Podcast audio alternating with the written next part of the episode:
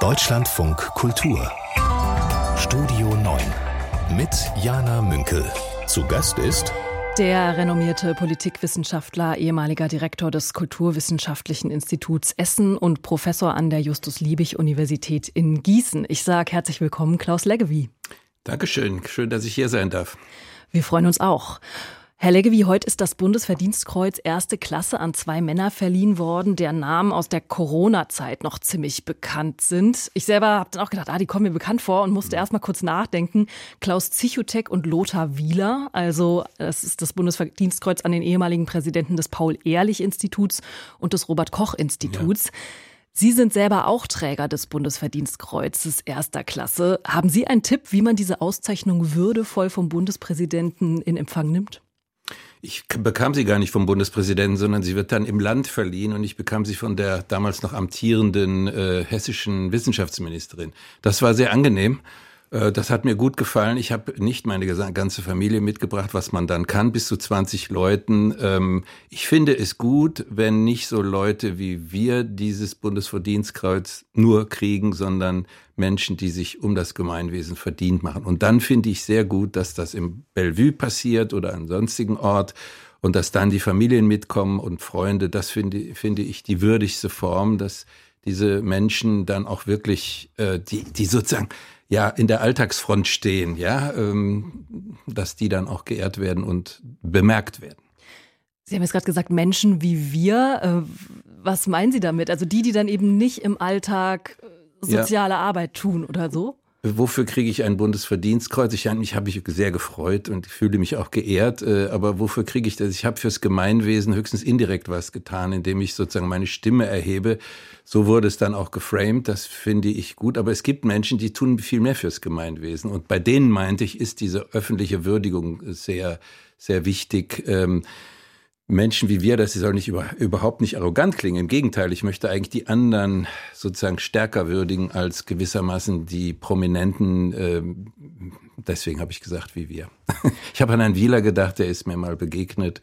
Da hatten wir, äh, wir machen eine Ringvorlesung an der Uni in Gießen und da mussten wir drei Räume füllen, als der auftrat. das war während der Corona-Krise. Ah, dann noch mit Livestream und Live-Übertragung. Dann freue ich mich, dass Menschen wie Sie und ich und Sie, liebe Hörerinnen, egal wo Sie sind, egal wer Sie sind, von wo Sie zuhören, hier dabei sind. Wir sortieren wie immer das, was heute wichtig ist. Und wir schauen unter anderem auf die Debatte rund um die AfD und auch auf die Zukunft der Arbeit. Ich freue mich, dass Sie zuhören. Sie hören Deutschlandfunk Kultur und das war ein Song von zwei australischen Musikerinnen, Lola Scott und Mel Blue. Und die hätten ziemlich gute Chancen auf einen Preis für den längsten Songtitel, wenn es denn so einen Preis gäbe. Also vielleicht gibt es ihn auch, weiß ich gar nicht, müsste ich nochmal recherchieren. Dieser Song heißt nämlich I wanted to call her, but I'm tragic and she's overseas. Und es ist noch nicht zu Ende. Dann kommen zwei Klammern, eight months. Also acht Monate weg. Sind Sie Fans von so langen Songtiteln, Klaus Leggevi, oder sind Sie eher so der kürzere Typ? Ähm, mein Lieblingstitel ist äh, White Room, In the White Room. Das sind, glaube ich, fünf Worte oder vier. Also eher für kurz. Klingt gut, kann man gut irgendwie nachvollziehen und hat auch sofort ein Bild vor. Aber Augen. den Titel fand ich sehr gut, weil acht Monate Abwesenheit, hm, ja. Muss man erstmal schaffen. Der Politikprofessor Klaus Leggevi ist mein Gast hier heute. Wir schauen auf das, was heute wichtig ist. Das Netzwerk Korrektiv wird ja sehr viel zitiert in diesen Tagen. Mit seiner Recherche vergangene Woche hat es ja enthüllt, dass eine Gruppe Politiker Rechtsextremer die Deportation tausender Menschen aus Deutschland plant. Am Abend hat das Berliner Ensemble, das Theater am Schiffbauer Damm, diese Recherche auf die Bühne gebracht mit einer szenischen Lesung. Da war das tatsächlich so, dass Schauspielerinnen und Schauspieler auf der Bühne waren, Schlüsselszenen des Geheimtreffens nachgespielt haben, auch Teile der Recherche nochmal gelesen haben. Aber es gab auch kommentierende Elemente und es klang dann zum Beispiel so. Es könnte eine Erzählung sein, die zeigt, dass wir viele sind, dass wir laut sind, dass wir als Zivilgesellschaft nicht pennen, sondern dass wir hellwach sind und dass wir uns unsere Demokratie nicht kaputt machen lassen. Sie haben gerade schon genickt, Herr Leggevi. Jetzt hat eine Reporterin in ihrem Bericht erzählt, dass im Publikum vor allem die Berliner Kultur- und intellektuellen Szene saß. Ich hatte den Gedanken, ob da dann nicht die Energie in eine Veranstaltung für Leute fließt, die man sowieso nicht mehr überzeugen muss. Sie haben ja den Jubel auch gerade gehört, die sowieso schon am ja. Start sind. Wie sehen Sie das denn? Naja, ähnlich. Also für mich waren die Korrektiventhüllungen keine Enthüllung. Ich verfolge die AfD seit 2013, 14. Für mich ist keine Überraschung, wie sie ist. Ist aber gut, dass sie die Maske vom Gesicht gerissen äh, wird jetzt, mehr und mehr, speziell dem berühmten Herrn Sellner, der ein Buch geschrieben hat, der heißt Regime Change von rechts. Das ist ein Aufruf zum Staatsstreich. Also der das kann man Kopf lesen. Der ja, der Kopf der Identitären, der dort gefeiert wurde von, äh, von einem ehemaligen Chefsyndikus von Bayer, des Bayer-Konzerns, der jetzt äh, Frau äh, Weidel gedient hat, bis er rausgefeuert wurde, weil er uns doch ein bisschen viel war. Also ich will damit sagen, es ist gut, dass es diesen Ruck gibt. Ich habe letzte Woche im Deutschlandradio noch erklärt, die Demokratie pennt. Anscheinend ist sie aufgewacht. Das ist sehr gut. Aber jetzt ist das Wichtige, das muss nachhaltig werden. Das darf kein ja, so eine Eintagsfliege sein. Ich erinnere an das Ibiza-Video in Österreich. Da wurde Herr Strache gefeuert. Die Aufregung war groß. Und heute ist Herr Kickel, der Nachfolger von Strache als FPÖ-Chef, der ist heute äh, sozusagen tentativer Bundeskanzler, weil er die meisten Stimmen einheimsen könnte. Also das muss jetzt nachhaltig werden. Der Ruck ist gut. Die Aufregung und Empörung ist auch gut. Mir wäre es lieber, wenn es ein bisschen weniger Pathos als gestern im, im Berliner Ensemble hätte. Ich habe mir das angehört, sondern Eiseskälte, Kühle, kühle Verachtung für diese Partei. Und das muss man jetzt auf Dauer stellen. Und für mich ist der wichtigste Partner, das meine ich ernst, in diesem Zusammenhang die Union. Die Union ist der Wackelkandidat, ob die Brandmauer hält oder nicht. Die Zivilgesellschaft ist klar, die ist gegen die AfD, jedenfalls der Teil der Zivilgesellschaft. Die AfD hat auch ihre Zivilgesellschaft, die unzivil ist. Aber die Union ist jetzt das Problem. Was jetzt wichtig ist, auf die Union einzuwirken, dass der, der Damm hält, dass er höher gebaut wird und dass nicht solche Sprüche des Unionsvorsitzenden wie äh, Friedrich Merz weiterhin in dieser Partei gut ankommen. Und das Schlimmste. Also Sie meinen zum Beispiel diesen Zahnarztspruch, nehme ich an, wo Friedrich Merz gesagt ja. hat, dass die Geflüchteten die Zahnarzttermine ja, wegnehmen. Ja. Ich frage mich aber, die Union, die hat ja, wenn man jetzt ganz konkret auf Thüringen guckt, einen Unvereinbarkeitsbeschluss tatsächlich, ähm, auch nicht nur Thüringen, sondern bundesweit äh, gegenüber der AfD und der Linken. Und Friedrich Merz hat sich jetzt in den letzten Tagen schon auch eigentlich sehr deutlich geäußert.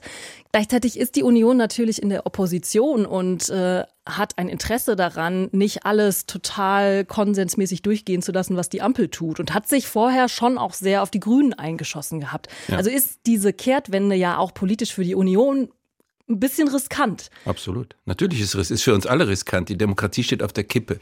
Äh, deswegen ist die Verbotsdebatte im Moment nicht weiterführend, weil das Verbot kommt in anderthalb Jahren. Es kommt übrigens nicht, aber es könnte in anderthalb Jahren kommen. Jetzt ist der Kipppunkt. Jetzt ist die Chance, die AfD mal zu Fall zu bringen oder jedenfalls zu schrumpfen zu lassen. Herr Merz macht zwei kapitale Fehler. Erstens hat er die Grünen zu Hauptfeinden erklärt. Herr Söder ist da noch ausdrücklicher.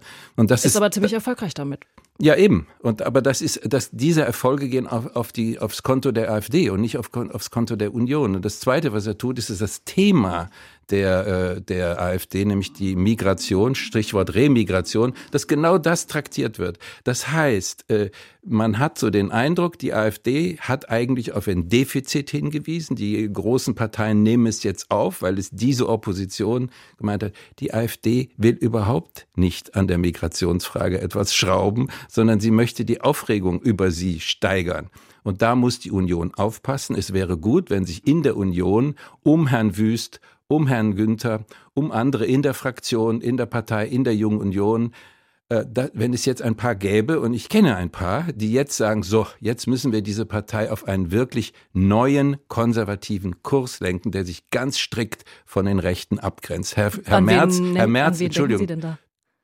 Äh, den Kurs oder die Leute? Nee, also, äh, weil Sie sagen, Sie kennen ein paar.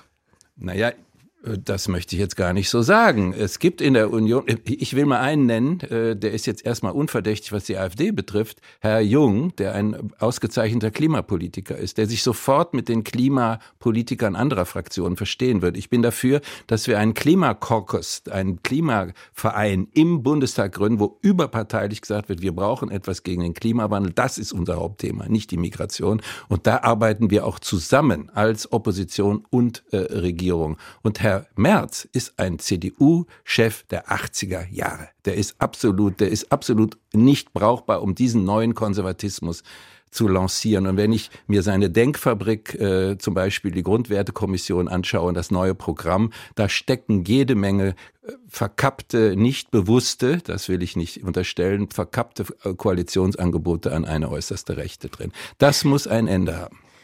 Mir ist vorhin Ihre Formulierung hängen geblieben, wo Sie meinten, dass äh, die Position der AfD, die Vorstöße der AfD nüchtern und eiskalt, haben Sie, glaube ich, gesagt. Eiseskälte. Eiseskälte. Also, dass das, dass das die Haltung sein muss, mit der sie entlarvt wird und auch äh, man sich ihr entgegenstellt. Ich möchte da nochmal eine Aussage von Christoph Schönberger, dem Staatsrechtler, entgegenhalten. Mhm. Der war heute Morgen bei uns im Interview und der spricht auch von so einem Streit in der Mitte, der in letzter Zeit zu Kurs gekommen ist, der jetzt neu auch gelernt werden muss. Und ähm, er hat aber in dem Zusammenhang ganz klar gesagt, man muss sich jetzt verabschieden vom Stil alternativloser Sachlichkeit. Das hat mhm. mich jetzt an diese Eiseskälte und die Nüchternheit, die Sie genannt mhm, haben, ja. verabschieden. Was wäre denn für Sie ähm, ja, ein Mittel, das vielleicht dazwischen liegt. Weil ich kann mir vorstellen, man hat ja immer mal probiert, die AfD mit Fakten zu stellen. Mhm. Das hat ja offensichtlich nicht funktioniert. Wenn man nur emotional ist, vielleicht auch nicht. Also ja. ein Zwischenweg? Naja, es gibt ja zum Beispiel die Strategie äh, von Frau Mioska, die sagt, in meine Talkshow nehme ich auch AfD-Leute. Wir müssen ja mit denen reden, die sind ja nun mal so groß, aber ich nehme keine krassen.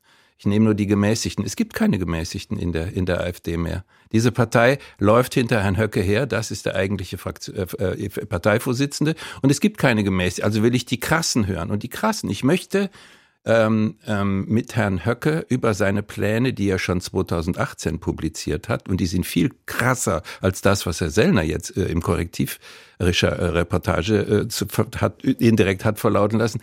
Ich möchte ihn stellen. Herr Höcke, wie stellen Sie sich das vor? Was heißt das? Wenden Sie Waffengewalt an? Ich möchte das zum Extrem treiben. Das ist die Eiseskalte und das ist nicht unemotional. Sie merken ja schon an meiner Stimme, sobald wir darüber reden, dass ich emotional werde. Da kommen mir mal sofort so ein ZDF-Interview aus Thüringen in den Kopf, ähm, das ungefähr so lief und das Herr Höcke abgebrochen hat. Ja, das ist gut. Dann bricht er ab und dann zeigt er, dass er eine Flasche ist, eine Pflaume, die nichts, äh, diese ganze Partei besteht aus Nichtskönnern. Die haben keine Ahnung von Sachen das habe ich gemerkt, als ich mal im Bundestag war. Da wurde die EU-Richtlinie Wasser erörtert und der Sprecher der AfD tritt ans Mikrofon und redet über Ausländer. Also das ist genau, äh, die haben keine Ahnung, die brauchen wir nicht. Das sind keine kompetenten Oppositionellen und es sind Großlautsprecher, ja. Und und und das muss sozusagen. Ich bin schon für Entlarven, äh, ich bin für Echten, also um es ganz deutlich zu sagen. Ähm, das ist die Eiseskälte heißt nicht Gefühlskälte. Eiseskälte heißt mit Präzision die Sticher chirurgisch mit dieser Partei umgehen und nicht hochpathetisch. Kommt mir jetzt in den Kopf, ob es dann an der offenen Wunde ist oder ob das dann so minimalinvasiv auch irgendwie funktionieren kann.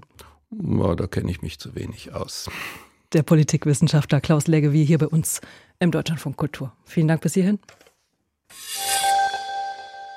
Der Bundestag berät heute abschließend über den Entwurf für das sogenannte Rückführungsverbesserungsgesetz. Da geht es unter anderem um erweitere Durchsuchungsmöglichkeiten, um Menschen, die abgeschoben werden sollen, besser anzutreffen, besser zu finden, dann eben auch in der Konsequenz besser abschieben zu können. Und es geht auch unter anderem darum, dass Menschen länger in Abschiebehaft festgehalten werden dürfen. Nicht mehr nur zehn Tage wie bislang, sondern bis zu 28 Tage dann in Zukunft. Ich möchte da drauf schauen mit meinem Gast, dem Politikwissenschaftler Klaus Leggevi.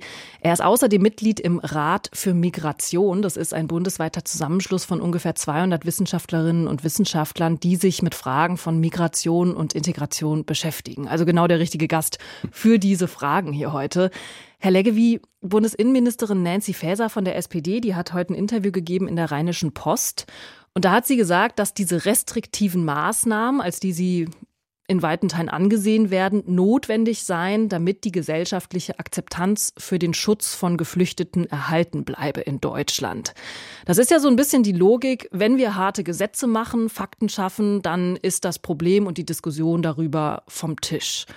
Was halten Sie davon, von dieser Sichtweise? Alles, was legal ist, was Abschiebung betrifft, ist auch okay. Ähm, es kann auch sein, dass hier und da äh, Versäumnisse aufgetaucht sind, die man korrigieren kann. Das ändert aber an dem sogenannten Migrationsproblem überhaupt nichts. Und ich befürchte, dass diese Maßnahmen ergriffen werden in Richtung AfD. Die Maßnahmen müssen in sich vernünftig, legal und auch humanitär sein. Und sie müssen politisch pragmatisch sein.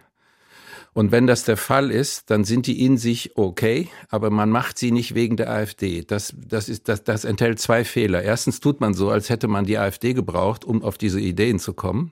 Das ist ja in dem Spiegelcover mit Herrn Scholz, wir müssen in großen Maßstab und so weiter abschieben, schon gelungen. Die AfD hat sich, hat gefeixt und das in ihren sozialen Medien transportiert. Man macht nichts in Richtung AfD, sondern nur, weil es vernünftig ist. Und das Zweite ist, man weckt neue Illusionen die Frage der Migration, äh, die die wenigsten Menschen in unserem Lande direkt persönlich affiziert, das möchte ich nochmal sehen. Die meisten gucken Fernsehen und hören irgendwas oder lesen die Bildzeitung und sind empört und wütend über Migration. Sie haben in ihrem Alltagsleben nichts damit zu tun. Damit will ich das Problem nicht kleinreden. Ich will nur sagen, die AfD redet groß.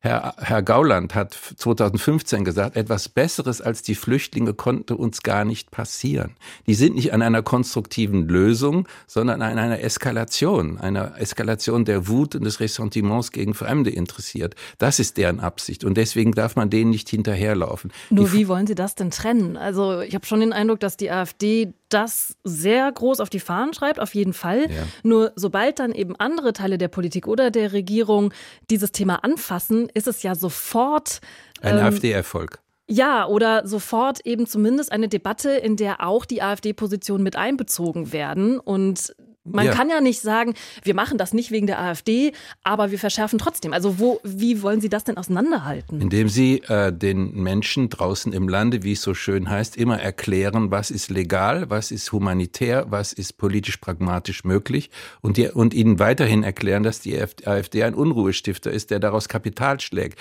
Herr Gauland ist ein politischer Unternehmer, der äh, sozusagen für seine Partei Stimmen eingesammelt hat mit dem Flüchtlingsthema. Die sind nicht daran interessiert, dass weniger Flüchtlinge kommen. Die sind nicht daran interessiert, dass hier weniger auf den Straßen passiert, die berühmten Vorfälle etc. pp, die Frau Weidel vor allen Dingen immer ausschlachten kann, sondern die sind daran interessiert, dass es weitergeht, damit sie die Macht. Das ist die Taktik von äh, Marine Le Pen gewesen, das ist die Taktik von Donald Trump gewesen. Und die, auf diese, über dieses Stöckchen darf man nicht springen. Sie haben recht. Da gibt es einen hohen Inter Interpretationsaufwand.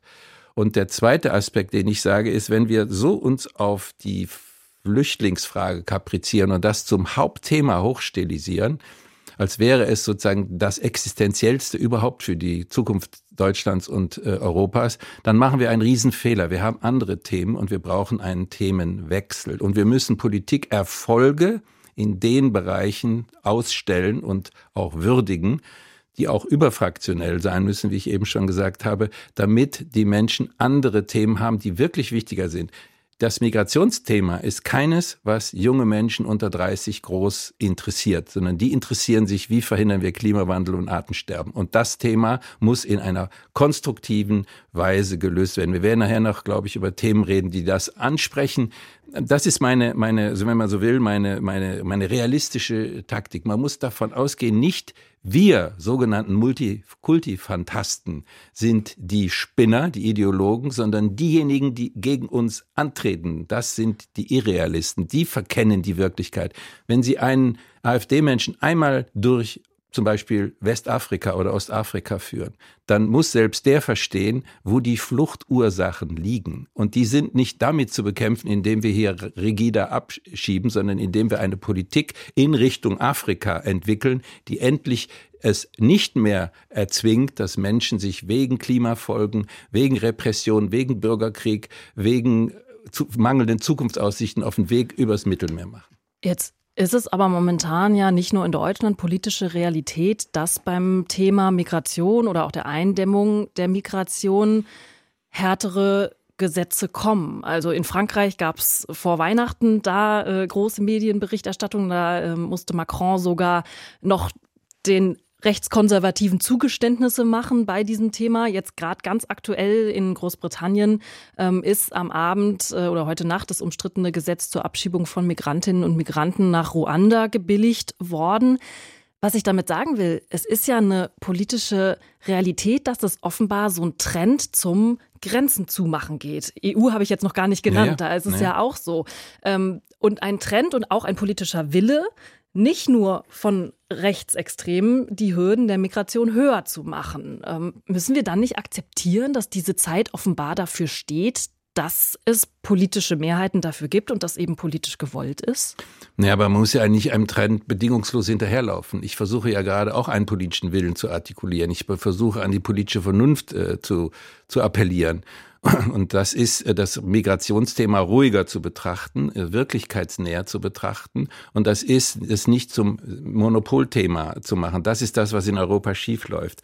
Also Sie haben ja gerade alle Beispiele genannt, wo das schiefgegangen ist. Die, äh, die, Labour, die, die Tories immer weiter nach rechts gegangen. Le Pen ist die absolute Nutznießerin. Die braucht überhaupt nichts mehr zu machen, um die Wahl in ein paar Jahren zu gewinnen. Donald Trump ist der Nutznießer. Das heißt, dort wurde immer gesagt, ja, ja, wir müssen realistisch sein. Die Leute wollen das und, und so weiter. Nein, man muss etwas, Politik heißt auch, eine Meinung, die unbequem ist, offensiv zu vertreten. Und das, was die Regierung und speziell die Opposition im Moment macht, ist den Rechten hinterherlaufen. Und das muss man, das muss man, äh, da muss man äh, nicht noch den Trend verschärfen, gegen den man eigentlich ankämpfen äh, möchte.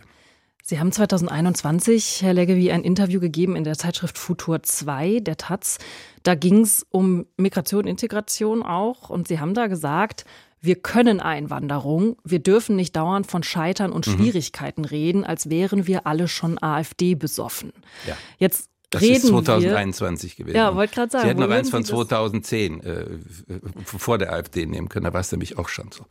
Aber das heißt, Sie würden diesen Satz Absolut. so wiederholen? Ja, wir sind alle AfD besoffen, das, das unterschreibe ich. Und im Moment äh, ist sozusagen Ernüchterung eingetreten. Und jetzt lass uns mal in die Ausnüchterungszelle gehen und diese Menschen mal genau betrachten, was sind sie und ihre Gefährlichkeit demonstrieren. Die besteht übrigens nicht nur in dem Punkt, dass sie Fremde sozusagen rausschmeißen wollen. Die besteht darin, was da in Potsdam diskutiert wurde, ist viel wichtiger. Da wurde ein Staatsstreich diskutiert. Wie kriege ich Geld dafür, soziale Medien aufzustellen, die die Wahlen manipulieren und die Wahlen delegitimieren? Und wie kriege ich die Gerichte entmachtet. Das waren die drei Themen, die dort beredet wurden. Das ist das Thema von Herrn Sellner, von Herrn Kubitschek, von Herrn Höcke. Die planen den Staatsstreich, genau wie diese verrückten scheinbar verrückten Reichsbürger. Das muss diskutiert werden, das muss man in aller Ruhe tun. Ich merke, da meine Stimme widerlegt mich schon wieder, aber man muss es ruhig tun und gezielt.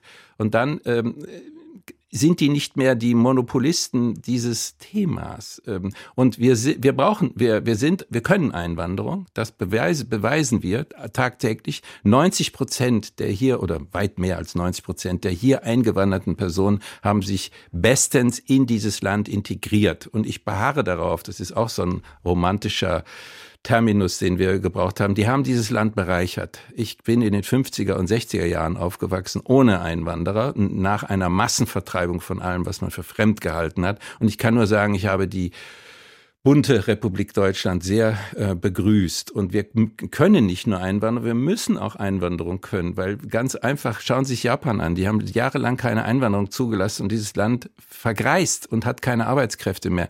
Die italienische Neofaschistin äh, Meloni, die Ministerpräsidentin geworden ist, hat ihr Versprechen, die Einwanderung einzudämmen, widerlegt gefunden durch die Wirklichkeit des Arbeitskräftebedarfs in Italien. Und so ist das bei uns auch. Und hätten wir nicht dieses blöde Arbeitsverbot, was wir hier vielen Einwanderern und Flüchtlingen noch auferlegen, dann könnten diese Menschen sich alle produktiv am Aufbau und an der Zukunft der Bundesrepublik Deutschland beteiligen. Wir haben ein Jahresthema. Jedes Jahr wählen ja Sie, liebe Hörerinnen und Hörer, aus, was Sie am meisten interessiert. Und Sie haben für 2024 abgestimmt und haben sich für Zukunftsvisionen entschieden. Und wir fragen unsere Mittagsgäste in diesen ersten Tagen des Jahres nach ihren ganz persönlichen Zukunftsvisionen. Und Klaus Leggevi, ich würde Sie bitten, diesen Satz hier zu vervollständigen. Deutschlandfunk Kultur. Eine Reise in die Zukunft.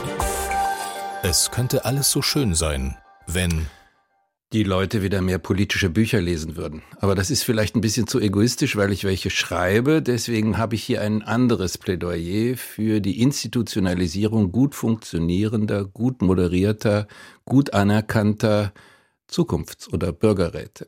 Ähm, auch darüber habe ich mal ein politisches Buch geschrieben und ich wäre sagen. sehr froh, ich wäre sehr froh, wenn die Ansätze, die es jetzt überall gibt, es gibt den Ernährungsrat, äh, Bürgerrat, es hat verschiedene über die Zukunft der EU gegeben, es hat in Frankreich einen ganz gut funktionierenden Klima Bürgerrat gegeben. In Österreich hat gerade die Millionenerbin Frau Engelhorn vorgeschlagen, dass man einen Bürgerrat über die Verwendung ihres ererbten Vermögens, was sie loswerden will, äh, abstimmen kann. Das geht in Richtung Vermögenssteuer also Steuerfragen. Also äh, Sie sehen, das sind keine Bespaßungen des Publikums, das sind keine irrelevanten Themen.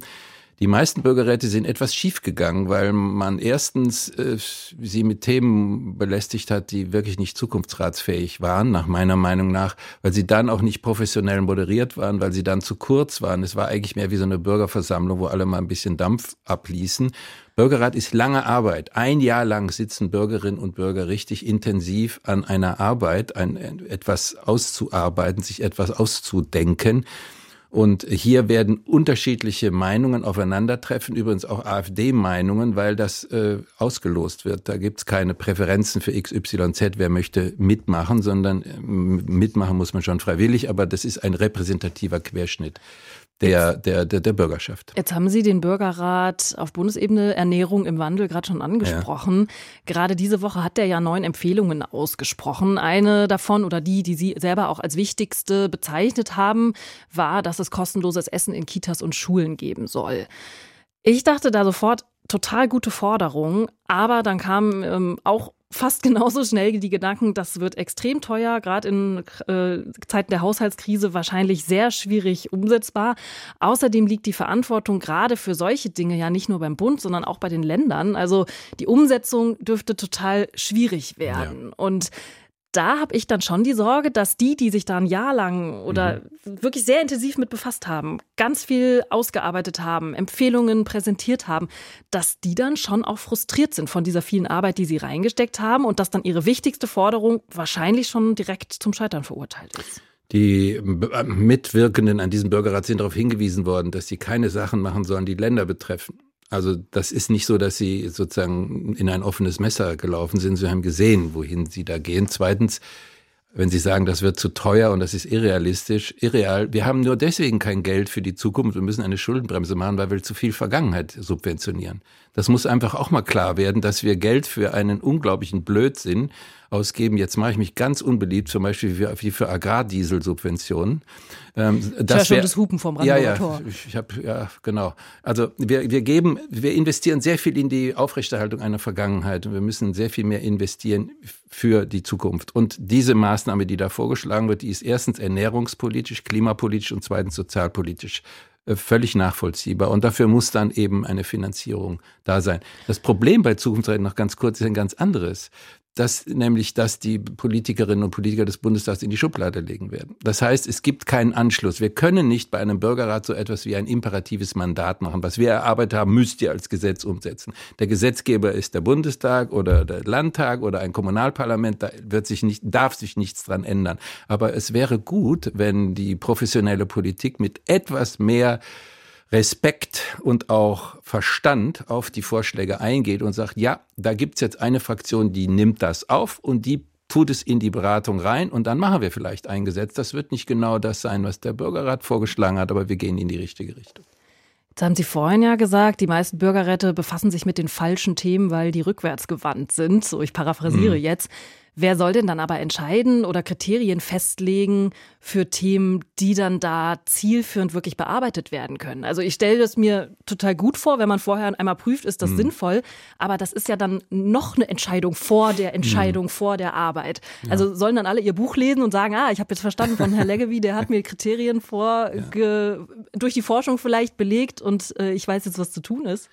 Nein, nein, ich habe auch übrigens die offizielle oder die äh, professionelle Politik gemeint mit der Vergangenheitsorientierung. Die Erfahrung, die wir gemacht haben, wir haben ja Aber auch. Sie haben ja vorhin gesagt, die Bürgerräte befassen sich mit den Themen, die sie gar nicht bearbeiten können, weil die zu rückwärtsgewandt sind. Das sollen sie nicht tun, habe ich gesagt. Und das meine Erfahrung ist, dass sie das auch nicht tun. Wir haben Experimente mit Bürgerräten gemacht. Die waren sehr zukunftsorientiert, die waren sehr vernünftig. Da äh, wurden nicht irgendwelche Luftschlösser gebaut äh, und, und Milliardenausgaben, die man nicht decken kann, äh, vorgeschlagen. Das Problem ist, äh, dass äh, man nicht, also Sie sprechen ein echtes Problem an. Soll man die Themen vorgeben, wie zum Beispiel Ernährung, jetzt redet mal darüber, oder soll man den Bürgerrat selbst ein Thema erfinden lassen? Das klappt am besten auf der kommunalen Ebene. Auf der kommunalen Ebene gibt es Problemlagen, die von den professionellen Politik, äh, aus welchen Gründen auch immer, nicht so gewürdigt werden oder sogar vergessen werden oder gar verdrängt werden, gar nicht bearbeitet werden. Und da können Bürger sehr wohl sagen, das möchten wir jetzt mal machen. Und dann müssen die auch die Gelegenheit, die Ressourcen, die Chance, übrigens auch Schöffengelder, nenne ich das immer, bekommen, dass sie das auch vernünftig machen können. Und auch eine Moderation gehört dazu, die mal sagt, hier diese Leute haben überhaupt noch nie geredet, was meint ihr dazu? Und Sie, Sie sind eigentlich ein Vielredner, zum Beispiel so einer wie ich, Sie müssen jetzt mal unterbrochen werden. Also gute Regeln, gute Bürger, gute Themen. Klaus Leggewie zu seiner Vision der Bürgerräte hier bei uns im Deutschlandfunk Kultur. Und wenn Sie jetzt zugehört haben und fünf Einwände haben oder einen Gedanken, den Sie loswerden wollen würden, dann können Sie hier bei uns in der Sendung auch mitdiskutieren. Wir haben ja regelmäßig unser offenes Studio. Morgen ist es wieder soweit. Da können Sie über den Livestream zu uns ins Studio reingucken. Sie können live mitchatten und anschließend an unserer Redaktionskonferenz teilnehmen. Mehr Infos und den Teilnahmelink finden Sie unter deutschlandfunkkultur.de slash offenes Studio. Und morgen ist die Journalistin Gilda Sahebi zu Gast. Wie arbeiten wir in Zukunft? Das hat sich ein interdisziplinäres Team aus 20 Wissenschaftlerinnen und Wissenschaftlern gefragt. Also kein Bürgerrat, sondern die, die vorher auch schon dazu geforscht haben. Darunter ist der Soziologe Steffen Mau zum Beispiel oder auch die Soziologin Jutta Almendinger. Heute veröffentlicht die Nationale Akademie der Wissenschaften Leopoldina und die Akademien der Wissenschaften allgemein eine Stellungnahme zur Zukunft der Arbeit, beziehungsweise sie haben es jetzt schon gemacht während unserer Sendung, nämlich um zwölf kam dieser Bericht. Und wir hatten die Sprecherin dieser Gruppe heute im Interview, die Soziologieprofessorin Jutta Almendinger. Und die hat so zusammengefasst, was es aus ihrer Sicht braucht, um die Arbeit zukunftssicher zu machen. Wir werden Erwerbstätigkeiten haben, die durch andere Tätigkeiten unterbrochen werden, durch die Erziehung Kinder, die Pflege, zivilgesellschaftliches Engagement, aber insbesondere natürlich auch die Bildung, die Ausbildung für einen zweiten, einen dritten, einen vierten Beruf. Und von daher reden wir nicht über Arbeitsgesellschaft im Sinne von Erwerbsarbeit, sondern tatsächlich von einer Tätigkeitsgesellschaft, die wir neu zu denken haben und natürlich auch neu sozial abzusichern haben. Da möchte ich drauf schauen mit meinem Gast hier heute Mittag, mit dem Politikprofessor Klaus Leggewie. Herr Leggewie, wir haben es gehört, von der Arbeits- zur Tätigkeitsgesellschaft. Ich finde, das klingt gut als Slogan. Ich sehe aber auch, dass Arbeit immer noch etwas ist, das total identitätsstiftend ist. Und wenn man das dann im Sprachlichen ja fast so degradiert zur Tätigkeit, dann bin ich mir nicht sicher, ob das einfach so gut funktioniert. Das ist ein Gedanke von Hannah Arendt, der damit gemeint ist. Also äh, die Vita Activa umfasst mehr als sozusagen die Arbeit, die wir mit unseren Händen oder Köpfen tun. Ich stimme Frau Almendinger zu, auch den Ergebnissen vermutlich dieses, äh, dieses ähm, Zukunftsrates. Ich möchte hinzufügen, dass die soziale Absicherung, von der sie gesprochen hat, meines Erachtens, und da bin ich in einer absoluten Minderheitenposition, am besten durch ein garantiertes Grundeinkommen zu gewährleisten wäre. Und zwar nicht eines, was wir übermorgen anfangen mit der Schuldenbremse und der Haushaltskrise, sondern was wir ungefähr 2035, 40 einsetzen, sodass sozusagen die, die jetzige Generation die Übergangsgeneration ist und dann ein solches Grundeinkommen gezahlt wird. Das passt nämlich unglaublich gut zur Veränderung des Charakters der Arbeit. Und ich würde sagen, weniger digitale äh, Home-Office-Jobs, sondern mehr wirklich Jobs, die wir brauchen im Handwerk, in der Pflege und so weiter und so weiter.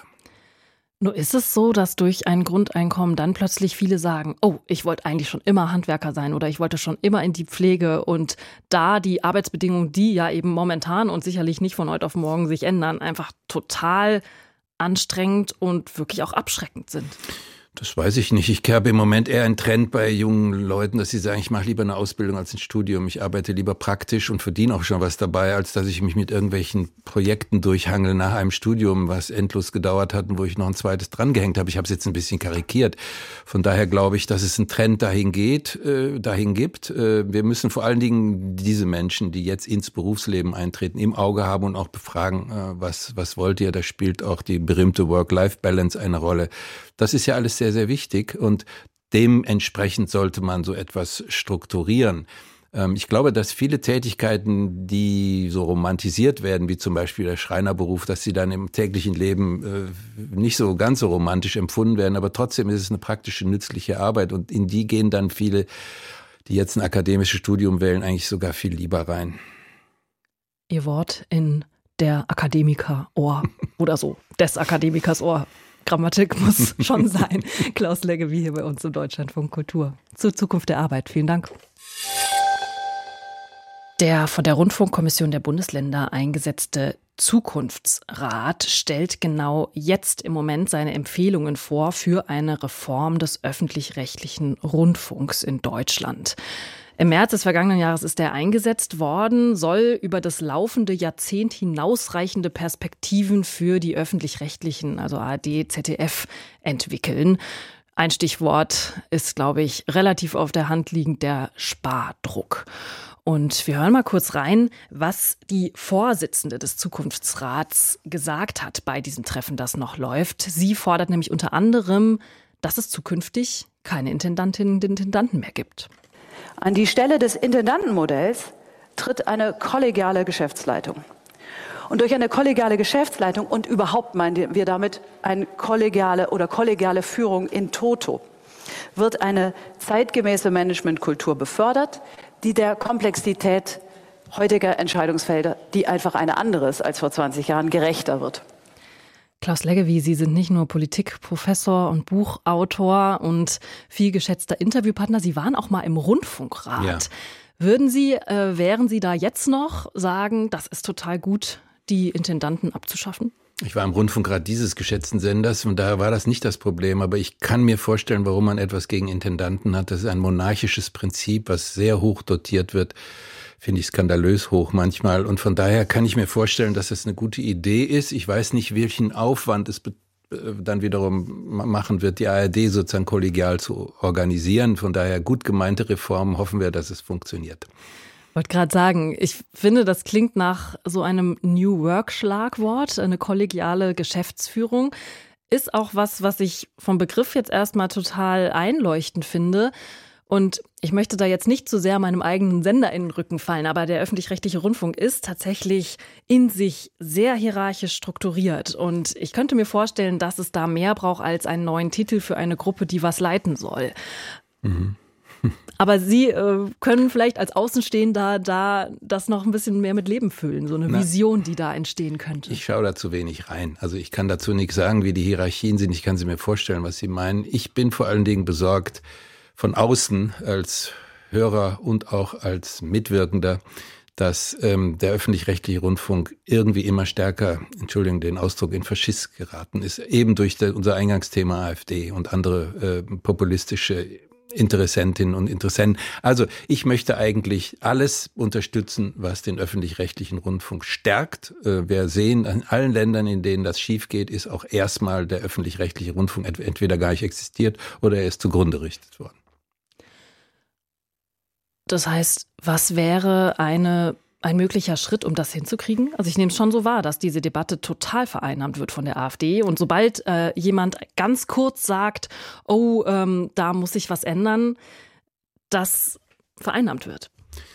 Das ist ein Thema für sich, wie man Medien schützt. Das ist mit das wichtigste Thema bei der Verhinderung eines Putsches von rechts, eines Rechtsrucks und so weiter. Hm, ich, ich glaube, man muss ähm, die Qualität hervorheben, die das hat. Äh, wenn ich mir zum Beispiel so etwas anhöre, wie, wie eben ähm, Ihr geschätztes Jingle ähm, mit den mit den Zukunftsvisionen. Äh, mit den, nein, nein, ich meine ähm, das auch, aber das, was wir danach gehört haben, sorry. Die Wurfsendung. die Wurfsendung, das ist Rundfunk. Das ist Rundfunk at its best und so muss das sein. Und modische Anwandlungen an irgendwas, was jetzt die neuen Medien tun, brauchen wir nicht. Ich weiß, das ärgert die Intendanten, die wollen immer modern sein und alles. Äh, ich habe so viele Reformen mitbekommen bei einem geschätzten Sender, dessen Sitz in Köln ist und nicht der Deutschlandfunk.